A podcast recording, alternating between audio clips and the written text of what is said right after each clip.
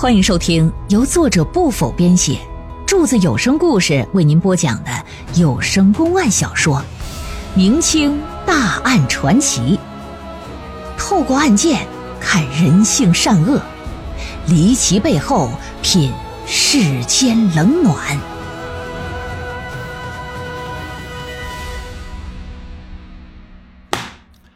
上一回讲到，在床下呀，发现了一把唐刀。这把唐刀啊，可与众不同，是由钢材所锻造的，长呢有那么七八十公分，宽有三四公分，刀身之上两面皆刻有龙纹呢，既精美又不失杀气。刀柄与刀身连接之处有个虎头张着嘴，好似含着刀身一般。刀柄啊是用鲛鱼皮包制的。非常的精致啊，刀柄长约二十公分左右。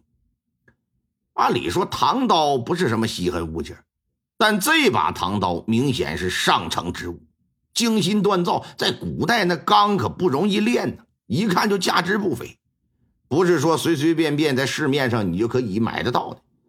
此外呢，在刀鞘上发现有两个字正阳”。宁毅看了之后，猜想这应该是一个人的名字。就问附近的村民说：“你们村中可有人叫正阳啊？”还是刚才杨光明家里那邻居说：“那个杨光明不就叫正阳吗？杨光明字正阳啊。”啊，明白了，明白了。想到昨天下午杨光明才来过这儿，回到家又和媳妇儿吵了架，他媳妇儿不仅辱骂随莲，还扬言要杀了他，可见他俩是有着不可告人的关系。如今这里又发现杨光明自己的刀，宁毅就断定定是他们两口子杀了随林，赶紧跑到州衙就投递诉状，请求知州大老爷呀，迅速的将那杀人的恶夫妻绳之以法，以告慰媳妇的在天之灵。都在一个村子里住着，死人这种事儿，一旦发生啊，必然很快全村人都会知晓的。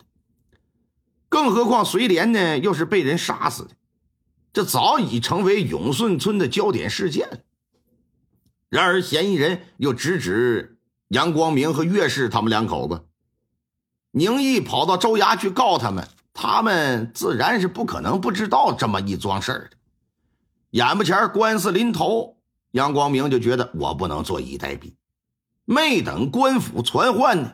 也找人是刷刷点点写了一纸诉状，递到哪儿啊？递到州衙进行反控。杨光明保释，那把唐刀是我的不假，不过呀，是我借给随莲的。我和随莲的是有不正当的男女关系，是搞了破鞋了。他娘子岳氏昨天也确实因为这事跟他吵过一回架。可绝对没有去随莲家找他理论过，更不会去拿刀杀人呢。宁毅状告我们夫妻杀人，实乃是污蔑，请求知州大人为我夫妻二人洗刷冤屈，惩治宁毅的诬陷之罪。你看，跟人媳妇搞破鞋，啊，他还有理了。真丰州知州那姓王，叫王大化。王知州接到两纸诉状，在了解了基本的案情之后啊，这就把他俩传到堂上进行询问。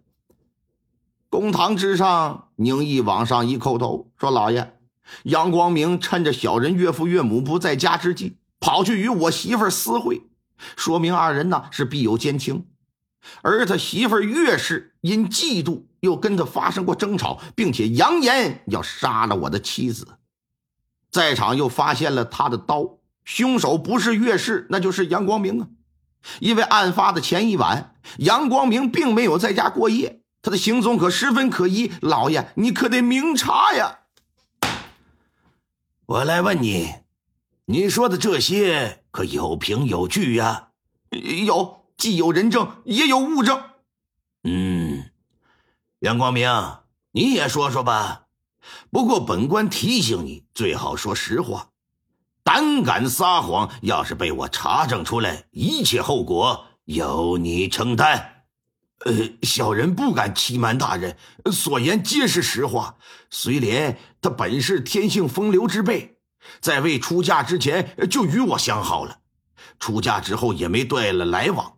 不过与他相好的并非只有我一个人呢，许多人都跟他有过淫乱之事。这点大人可以到村子里去调查。此番的回到娘家，是向我索求一把可以镇邪的宝刀。我这不好意思拒绝，就把一个珍藏多年的唐刀送给了他。案发前一天的下午，我去见过他，去见他就是为了送刀。小人若是凶手，若是和他有仇，送刀之日便会动手，怎会等到第二天呢？是我的娘子虽说性情泼辣，但也是个刀子嘴豆腐心的人，绝不可能跑去伤人害命嘛。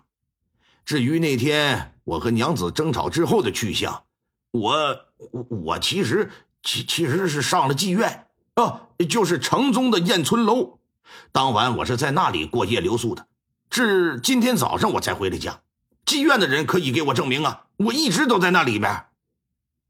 呀哈，老爷一看原告被告都有人证，来吧，传传人证过过堂吧。永顺村的人证实宁毅所言都是真的，也有的证实杨光明他所言非虚。随莲这个人呢，确实啊，该岁小浪蹄子，生活作风确实不好。可以说呀，按现在的话来讲，人肉做便器那都不足为奇。跟本村邻村很多男人都相好，明铺暗盖。至于说人到底是杨光明他们两口子杀的，还是谁干的？这个可没有人看见，毕竟随莲是死在二楼的闺房，不是死在村里的大街上。另外，也没有人看到曾扬言要杀了随莲的岳氏曾出现过随家的门口。问过话之后，又到现场来验尸。王志洲认为，一个男人无论是面对自己的妻子小妾，还是外头的情人。向来呀，都是送金银首饰啊、胭脂布料一类的东西，哪有说是俩人搞破鞋，我送你一套刀枪棍棒、斧钺钩叉的，是不是？随莲以镇邪为借口向杨光明讨要唐刀之言，着实是让人呐难以信服。另外，岳氏曾因随莲跟杨光明发生过争执，还在自家大门口扬言要杀了随莲。在这种情况之下，岳氏因为盛怒杀人，这个可能性可是极大的存在的。杨光明自己承认，在随莲成亲前后，俩人都保持着不正当的男女关系。随莲之死又发生在他送刀之后，那天底下能有这么巧合的事儿吗？虽说没有铁证能证明他就是杀人凶手，但从目前掌握的证据来看。随莲之死跟他们夫妻二人呢是脱离不了干系。